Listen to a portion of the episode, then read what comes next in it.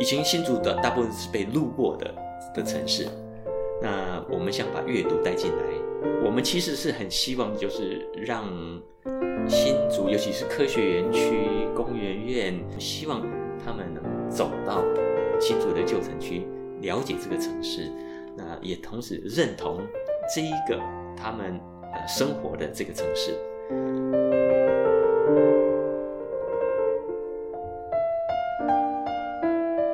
欢迎来到边边读书间，这里是由交通大学出版社制作的 Podcast 节目。大家好，我是 Apple 边。这一集要为大家介绍的书店是有新竹最美独立书店之称的或者书店。那我们很荣幸邀请到今天节目里面来的是，嗯，或者书店应该精神领袖啊。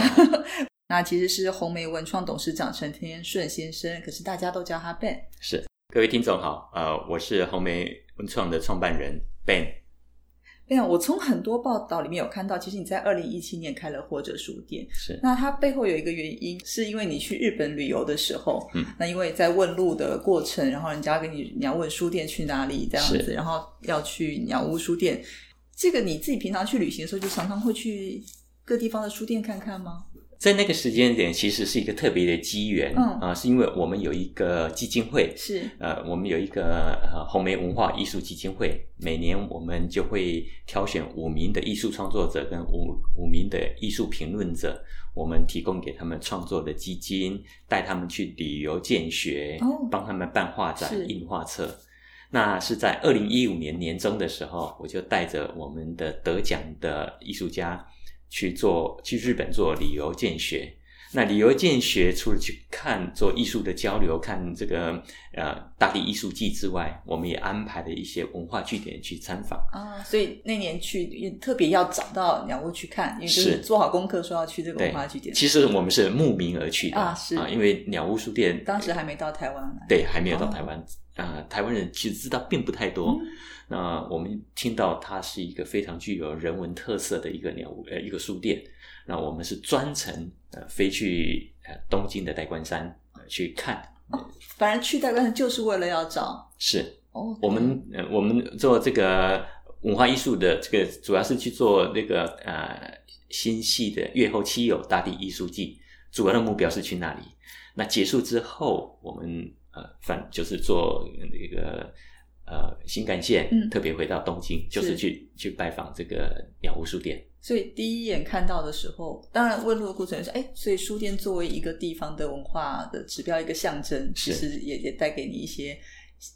感受啊。所以当然后来也启动了，后来回到台湾去开或者书店，就是在那个呃搭地铁要到、呃代官山去找这个鸟屋书店过程，我们其实是迷路了。那在迷路，我们就问路啊啊，问到一个呃年轻的女子，我们不会讲日文，嗯我们但是我们用了一个关键字叫做 bookstore 是书店这一个这一这一个关键字。这个年轻女子就在大太阳下带我们走了十几分钟，就走到找到这个鸟屋书店。所以在找路的过程里面，我深深的体会到一个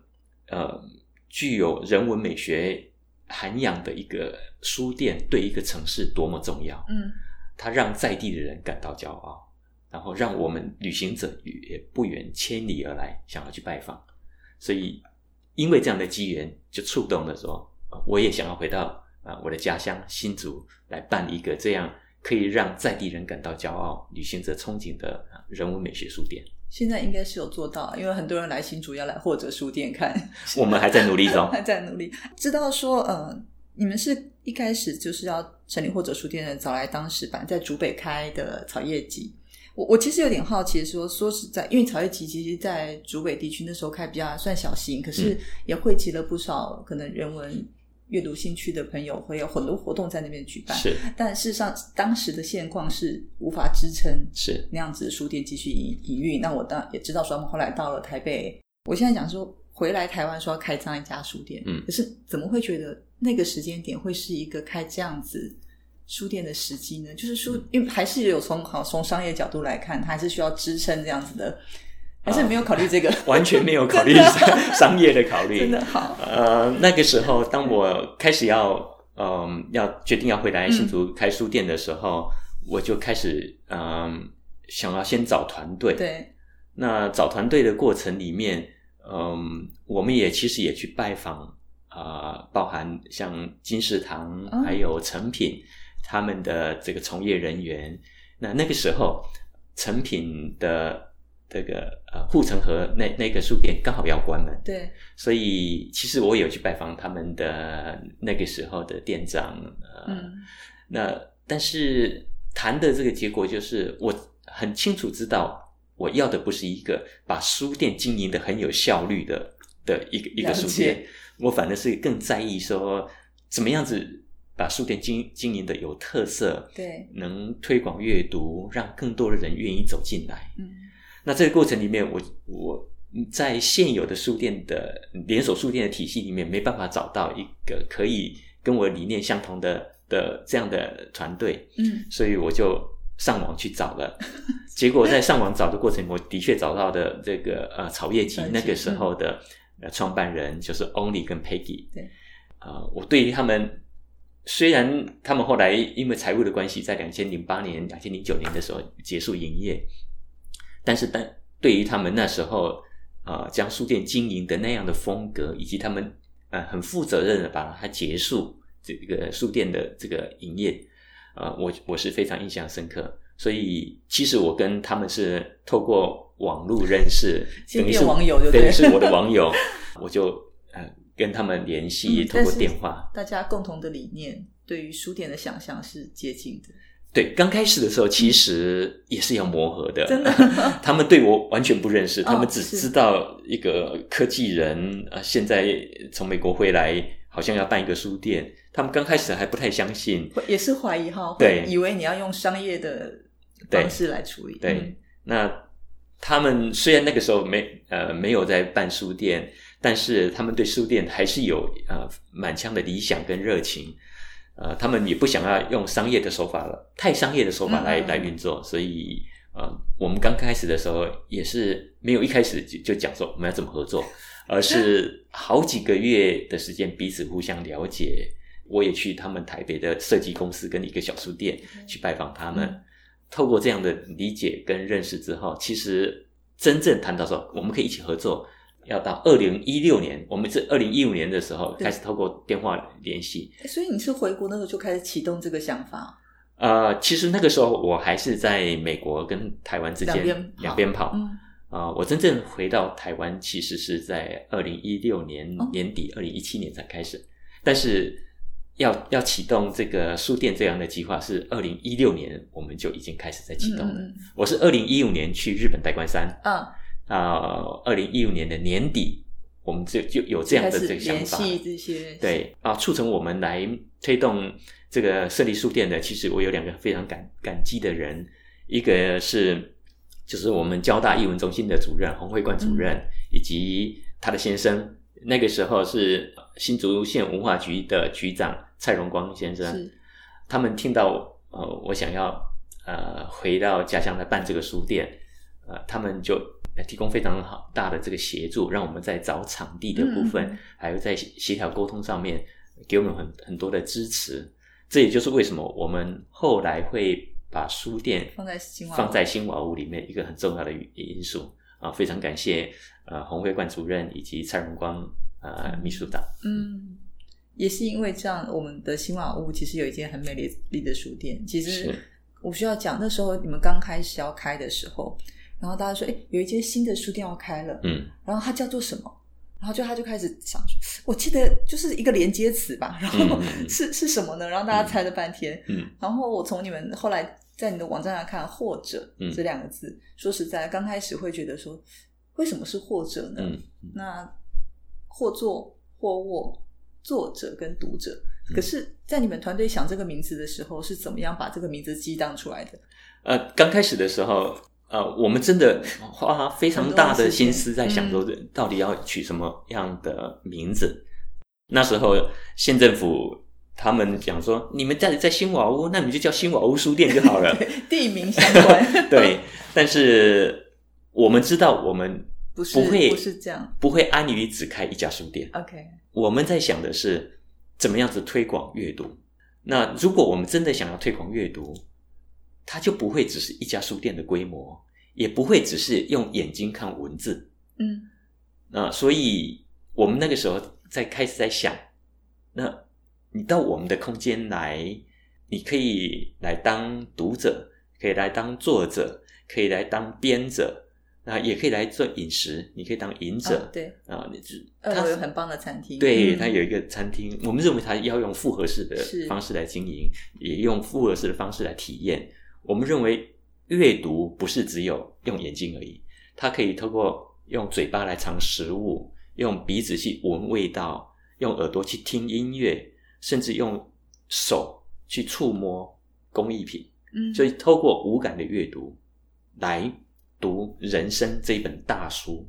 所以我们的想法就是，我们是一个生活的提案者，我们经营一个空间，来让读者来体验。嗯所以我们就是想说，这个或代表了很多种可能性。呃，你可以来或读或呃或读或写嗯，或坐或卧是，或饮或食。那者就是人嘛，我们是一个以人为出发的一个多元的空间，所以或者就这样子产生了。这是哪一个有创意的人想出来的？哦，是 是我们这个一个团队，我们透真的呃嗯，对我们里面有一个设计部门的一位同事，先想出，他先丢出来说，是不是可以叫或读？哦啊，OK，刚开始讲出“或”这个字，，对，那我们就大家就就从这借着个哦，还，记得想象啊，就是或读或写，然后再后来我们想说，我们想要用人来做出发点，嗯后来就或者这个名字也出现了。非常有记忆点的名字。您自己是刚才也提到说您是新主人，回到家乡，嗯然后是香山，是对，农家子弟。可是，在你小时候，对于书店的记忆又是什么？那时候你你自己第一次走进书店，还有印象吗？当然有印象嗯啊、我是住在香山的牛埔，在牛埔我们那个时候没有什么大规大的书店，大概有的就是一些卖参考书或者是卖一些作业本的那那样的文具行。那个时候要到要看书，我小时候也很喜欢看书啊、除了教教科书之外啊，我我也喜欢看一些课外读物。我记得那个时候，呃，我们好不容易有拿到了一些零用钱，因为务农家里很算是呃还蛮穷的，只有在拿压岁钱的时候嗯才有零钱。我们那个时候是要骑脚踏车骑到新竹市，那个时候骑要骑半个小时，哦，骑到新竹市。我也我还记得在城隍庙附近有一家叫德兴书店，可能呃听者如果有点年纪的话，还大概还知道有一个叫德兴书店。我们就蹲在这个德兴书店的的这个书架里面去翻那些课外读物。呃，那在那个时候，书店提供了我们一个呃扩张我们的眼界视野那时候翻什么书？哦，那个时候大概就是翻有关像自自然方面的啦，啊、也有一些文学方面的，就大概以前像国语日报他们出版的非常多的呃这这样的这个，那小的时候就只要是好看的书，也不只要是晓得课外读，只要是课外读就就会就去翻的，所以那那个时候就是很呃很喜欢去这那骑着脚踏车骑半个小时到就是要去书店看书。是应该从小时候就很喜欢阅读，听起来这么热情阅读的一个 年轻人、嗯小朋友，这以后求学生涯应该会走文科方面。可是我知道您当然后来发展也是在科技业，嗯然后是新竹的话是明星对工专，是然后后来在台北工业技术学院，就现在的台湾科大，哎哦台科大读书，这个很顺应，就当时我们传统觉得哦，男生就是要读工程的想象这样子。那当然后来发展的非常好。那如果不是这个选择，有想过如果没有进去就是这个路，嗯哼有想过要读别的吗？有，其实我在小学的时候受到一位老师 嗯的影响非常大，他是我的呃小学大概三四年级的音乐老师。哦，那这位呃蔡蔡秀暖老师是我香山国小的这个老师，他不仅教音乐，他还教自然。那 很跨领域啊。对对，那那个时候不晓得为什么，啊对，就是这个老师就是呃，他们会就是他是专专任老师，就是嗯他是他不是带我们的几任老师，但是他教我们音乐，也教我们自然。那显然他都不是主科嘛，都不是什么国语、数 学，呃那时候叫算术哦啊、或者是社会地理，他就是教音乐跟自然。所以在那个时候，因为很喜欢这个老师，所以那时候的小时候的志愿就是说，将来我长大，我想要去当呃音乐家或者是一个生物学家，完全是因为这个老师他的教学的方式很喜欢。嗯那当然有某一个程度上，有可能也暗恋这个 这个 这位老师，初恋讲出来的吗？大概是这样的这个哦想法。不过，不过您的恋爱故事应该是真的到了台北，然后也跟音乐有关。是是，这个这个可以聊一下。在念大学的时候，嗯，我喜欢参加就是服务性社团跟音乐性社团。嗯呃，我从我念从专科开始，后来念台科大，呃，我大部分参加的也就是服务性社团跟音乐性社团。我在念台科大的时候，刚到台北就参加了这一个有一个那个时候我们叫做道德重整合唱团，听起来是很嗯，要唱什么歌？很严肃。那个时候在讲，就是在也是在讲这个净化心灵啊，这个类似像这样的呃一个算是思想很纯正的一 一一个社团，但它基本上它是呃一个合唱团，是有男生有女生，又要唱又要跳，嗯，呃，那我在里面。对，还要跳。呃，对他那个 嗯。那个道德重整合唱团不是乖乖的唱一首歌的，嗯。是边唱边有动作，然后可以台上台下有有互动哦啊，它、算是一个，它是一个跨学校的呃的一一个合唱团。嗯，那那个时候我就参加了这个校外的合唱团，我是呃除了我是里面的 tenor 啊、就是属于男高音的部分，嗯。我还担任里面的这个呃乐队啊、我是弹吉他。后来有机会当当上了团长，我那时候的节目部的这个呃负责人就是我现在的呃太太。那时候我们刚好是干部，为了要办这个一场演唱会，我们有更多的这个互动。啊，因为工作就是一起工作，呃，筹办演唱会有更多的认识，嗯。所以就这样子，呃，在这个合唱团认识了我太太，然后后来就算是很自然的就产生了感情，嗯，然后后来就结婚。哎，所以太太不是新主人吗？她不是，她是园林人，哦，所以后来就跟着先生回来新竹发展。呃，我们在台北工呃、哦工作了一段的时间，然后对他本来是在台大医院，呃，他是医检师，啊，是那呃，我们在我们在台北工作了一段时间之后，后来我们再回到新竹。呃，我后来我接受一家外商公司，呃，他们在新竹要设立呃他们在台湾的分公司，呃，做半导体设备，所以我后来就带着太太一起回到新竹来。所以有一起去书店约会过，呃，倒没有特别去书店约会过，没有。那但是我们是用歌声跟那个是我们也那时候会去听定情曲，就对。哎，会去听演唱会之类的，嗯，是因为您自己其实，在求学过程刚刚讲到，呃，我又是弹吉他，然后嗯合唱团，而且好像还编专科的时候还编戏刊，反正就是是那些兴趣也是非常多元。因为我们在小的时候，父母亲对我们来讲虽然是非常信任，信嗯然后让我们去发去我发掘我们自己的兴趣，也没有特别限制我们要从事什么行业啊、或者念什么书。那另外一方面是我我的求学的历程跟一般传统不太一样哦、呃我的呃哥哥们他们都是呃上新竹中学，然后考上大学，算是一个比较正统的呃求学的历程。那我在呃考高中的时候没有考上第一志愿新竹中学，那时候跟爸爸商量，就是说，呃，好，我还是会留在新竹，但是我想去去念专科，就是呃念一个呃那时候讲说有一技之长嘛，对，所以后来就是念明星工专，念工专的功课压力不大，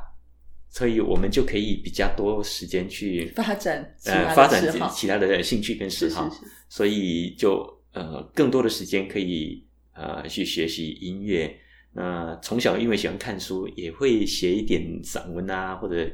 呃专专科时候还写还会写写小说，所以也因为这样子，我觉得是没有升学的压力，反而让我可以更多的悠游在我自己喜欢的兴趣发展上面。嗯，这个照在现在来看，这是全能式的欧巴这样子。应当讲是说，因为功课没有特别的 特别的专注，所以相对来讲就可以有比较多的时间去是，而且我有看过说，您自己未来也想，就是有自己会想要写书吗？真的变成你的或者里面的作者，我没有刻意要一定要写书，但是可能影像记录，对影像记录，啊。对，就我我们很想要又透过用影像的方式来为新竹做一些文化资产的累积。嗯我们最近呃有这个荣幸接受这个新竹市文化局将我们新竹的影博馆委托我们来经营，有透过 OT 的方式，哦我们拿到了呃十年加五年的营运的这样的这个权利，所以、呃我们接下来就会将影博馆把它经营成是一个具备有不只有放映的功能，里面我们还希望啊、呃有影像生产，还有美学的教育的基地啊、我们也把它改装成是一个有啊、呃餐酒馆这样的功能的一个空间。嗯那其中有一个很重要的功能，就是我们希望在新竹累积能呃做影像生产，就是拍摄以纪录片为主。我们希望为新竹的像建筑、饮食、宗教、文化这样的这个内容啊，能拍呃很多的纪录片来做我们的文化累积。所以您自己也会拍吗？我上过这个 呃这个纪录片的这个课程，所以我也曾经在就是上课的过程里面也拍过个这样。我那算算是制片嘛，但是我们就找取一群人啊，整个拍摄的过程跟它的这这个组成的这个方面，我我是了解的。啊，所以如果有机会，是自己想要自己亲自操刀来，会啊、我对嗯很多的议题我是非常有兴趣的啊、所以如果有机会的话，我的确也会想要来拍自己家乡的事情。哎，可是香山原来那边的农田还呃，我们还是有地在在香山是，但是因为随着都市化，对呃，那现现在的地几乎都没有在耕种了。嗯呃，对我们还是因为乡下长长大的孩子，所以对土地是非常有情感的。但是我们新竹其实也不只是有香山，在竹东、峨眉、北埔、方嗯。呃宝山、琼林，还是非常淳朴，嗯。而且呃，它的自然的呃，它的环境还是非常好，所以我们还是对这方面还是有非常大的这个热情，嗯，想要去把它的那些在地的一些资源让更多人知道。可能等于说您是二零一六年那时候等于退休算吗？回到台湾，嗯然后。我我们不叫退休了不，叫退休，我们是因为我们的一群这个合伙人，就是在这个呃一个科技公司，对，我们这一群合伙人，我们年纪都差不多。我们那时候就想说，当我们五十五岁的时候，我们就要退到第二线，然后将这个公司的经营交给大概年轻我们一代，大概是差十岁到十二岁的年轻人手上，我们就退到所以你们就真的在这个时间对，哦，因为我们已经讲好了，所以当我们呃在二零一六年我刚好五十五岁的时候，我们就呃退到董事会，是。然后将经营就交给了经营权，嗯。对，所以我我是哦二零一六年的时候，我们就交给了这这一群、哦这群年轻人，然后我们就可以有比较多的时间去做我们想做的做的事情。情。从红梅文创，然后基金会红梅文创，然后比如说挖掘或者培养了很多在地的艺术家，包括您刚刚一开始讲说带到国外去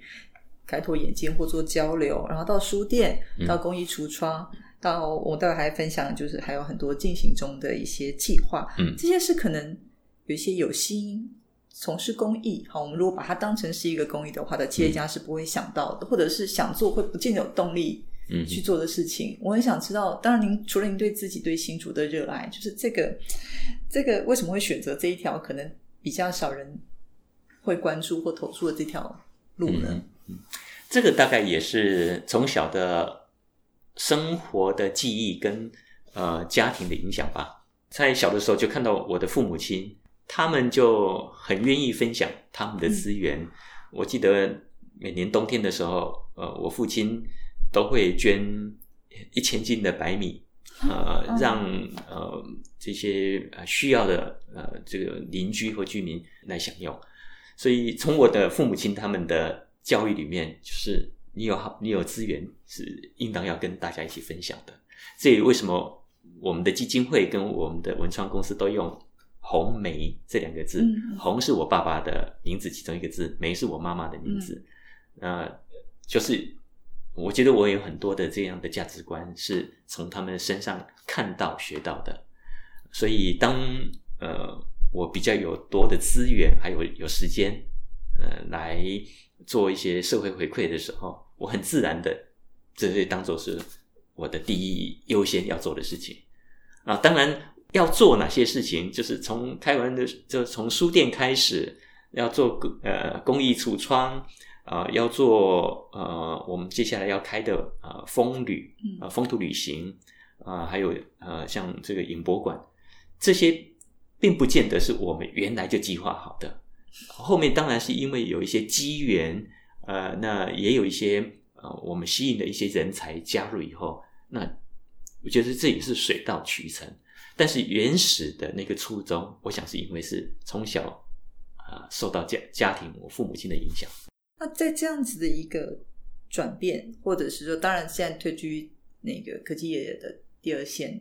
那开始参与这些这么这么多的事情，可是接触到的人跟事，我想会不会比较跟以往不太一样？因为在可能真的在第一线作业的时候，就是嗯不管是时间上面或者人上面，大家会比较精准。可是，在接触到译文或者是这些人事的时候，会不会曾经有过比较特别感动或是难忘的事情？嗯，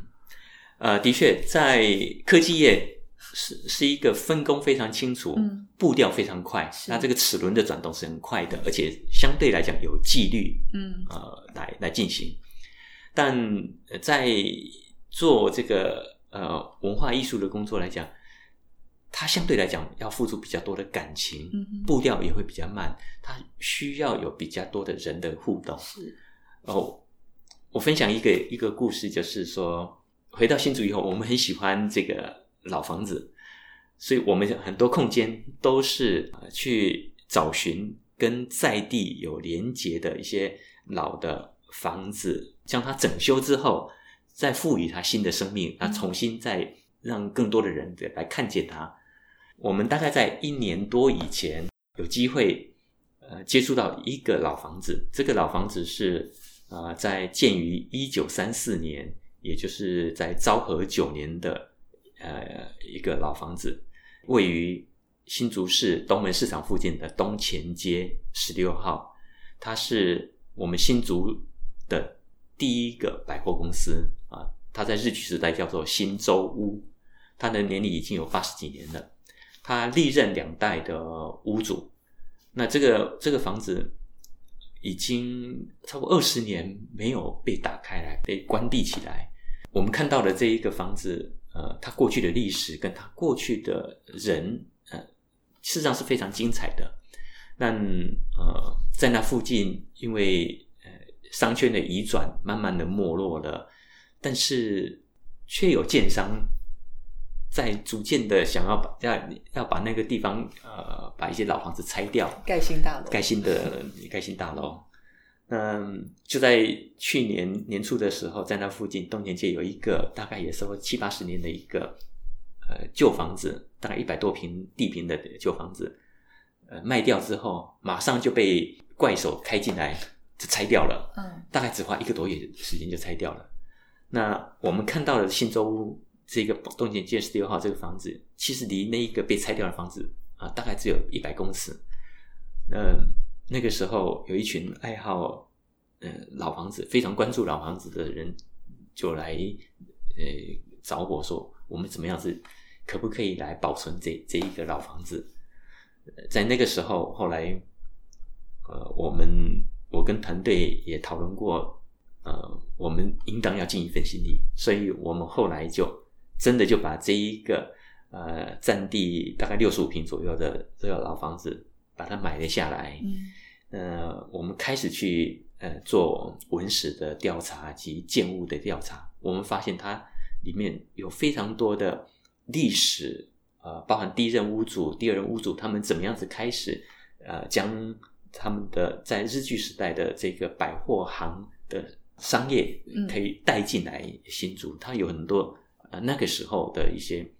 呃观念呃算是非常新的，它只比林百货啊或者是台北的菊园百货只玩一年而已，嗯，所以事实上它是一个非常有历史的一个一个空间。是卖什么？因为新竹的东门主要是以舶来品，是以日本人日本的行政长官那时候的新竹的州厅、警察局，对，所以他们主要是以呃舶来品，以东洋从日本进口的为主。那时候日台湾台湾人台湾商人主要的活动是在北门，所以北门街、北门大街那边比较区块区域性是有区块性的。当我们开始把在整理这个房子的时候。我们去拜访第一任屋主跟第二任屋主，第一任屋主的后代跟第二任屋主本身九十几岁的老人家，他看到我们这么用心的在发掘他的呃他的历史，这么用心的在对待这个房子，这位老先生他甚至在我面前用九十度的鞠躬，他很感谢我们这个团队这么呃用心的在对待这个建物建筑物以及。啊，他们过去的这些呃历史，呃，这位老先生啊，不仅现身说法，我因为我们想要拍纪录片啊，那也拍拍了他的谈话，他真的是用九十度鞠躬礼跟跟我说谢谢，说我们把这个房子留下来，那个是非常令人感动的一件事情。那个画面也感动了自己，感动了现场其他的是人是。所以有这个机会可以接触到一些新竹在地的故事，然后可以保留下来。我想这是 Ben 可能在从事这个过程中觉得很重要的收获。这样，嗯，那这一路上来，你的工作这样听起来好像都还蛮顺利的哈。嗯，那因为我不想，人生因为起起伏伏，所以会不会还是有一些，比如说比较低潮的时候？那阅读有真的带给你什么帮助吗？啊，当然一定会有很大的挫折。我谈一个呃。比较最近的的一个呃，应当还不算是挫折吧，算是有一点点的期待上的落差。就是呃，其实我们很努力的想要把啊新竹的旧城区做一些翻转，让更多的人了解我们新竹有很多美好的建筑、人文特色。以前新竹的大部分是被路过的。的城市，那我们想把阅读带进来，想把大家对啊一些美学啊这些对建筑的这些喜爱，让更多人看见。呃，我们在这个大同路跟中央路交接口，我们也把一个老老房子六十几年的这老房子，把它改建成呃这个或者公益橱窗。那一年多的这个经营里面，它是叫好不叫座。我们其实是很希望，就是让新竹，尤其是科学园区、工园院，他们这一群算是高知识分子、高所得，然后也算是有高的生育率，他们有很多年轻的小孩。我们希望他们能走进旧城区，嗯嗯啊，不只是在他们的呃现在生活的，不管是关心路啦，或者竹北，他们的这个社区里面，我们希望他们能走到。新竹的旧城区，了解这个城市，那也同时认同这一个他们呃生活的这个城市。但是我们进来新竹这么久以来，我们发现反而是外县市的台北、台北市或者甚至台中也也有从宜兰花莲，他们会特别慕名来新竹拜访我们的或者公益橱窗或者或者书店。对。我们看到的外地人，外地来来的还还蛮多的，但是反而在像我们园区的朋友，或者是像工业院的朋友，好像比较少走进我们在地的这些有特色的呃商店也好，或者是一些呃艺文空间。我记得林怀民老师曾经讲过，他后来被邀到这个池上去做表演。他说：“从台北到台东去接受表演，最近的距离是经过纽约，因为他们在纽约 成名了以后，啊，反正这因为他们在国外成名之后，他们被被邀请到台东去做这个表演嘛。我们从事高科技的朋友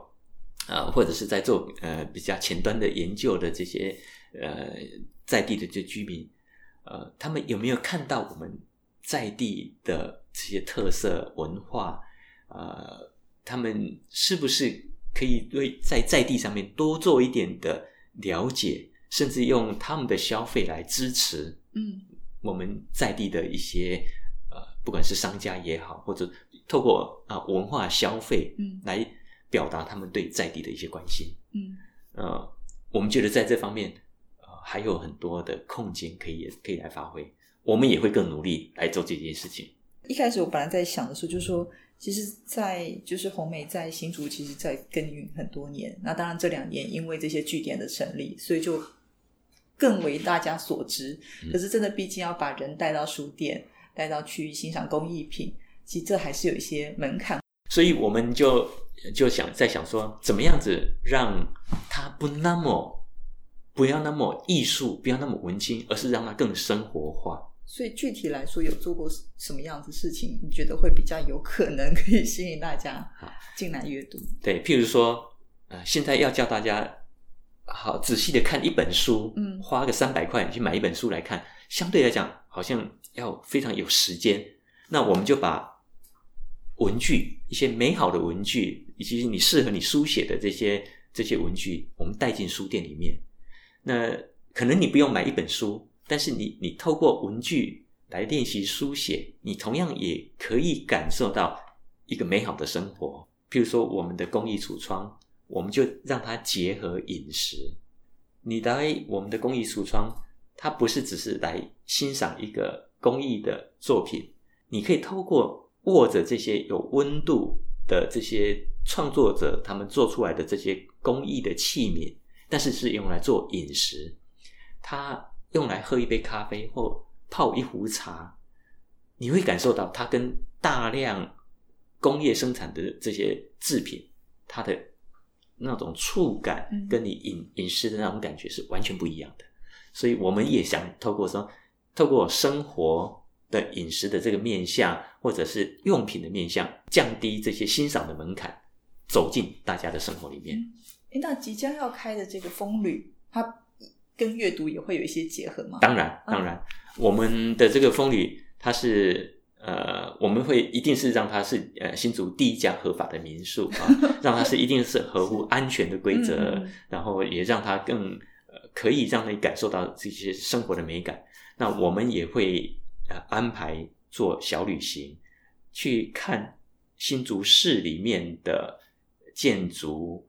呃，还有特色的商店。那我们也会做像食物的溯源，嗯带去像竹东、峨眉、北浦看茶叶柿饼怎么样子被制作。那就好像你在阅读一本旅游书一样。嗯，那所以我们不是只是提供一个实体的书可以看，对是这整个城市、这个文化、这个生活都是值得被阅读的。对今天真的很谢谢 Ben 来跟我们分享这些，就从呼吁我们一开始讲的，阅读可能有很多的形式，我们走进或者书店去翻一本好书，去喝一杯好茶，一个很健康的饮食，或者到公益橱窗里面啊、看一些就是真的是公益家去所做的东西，或者即将的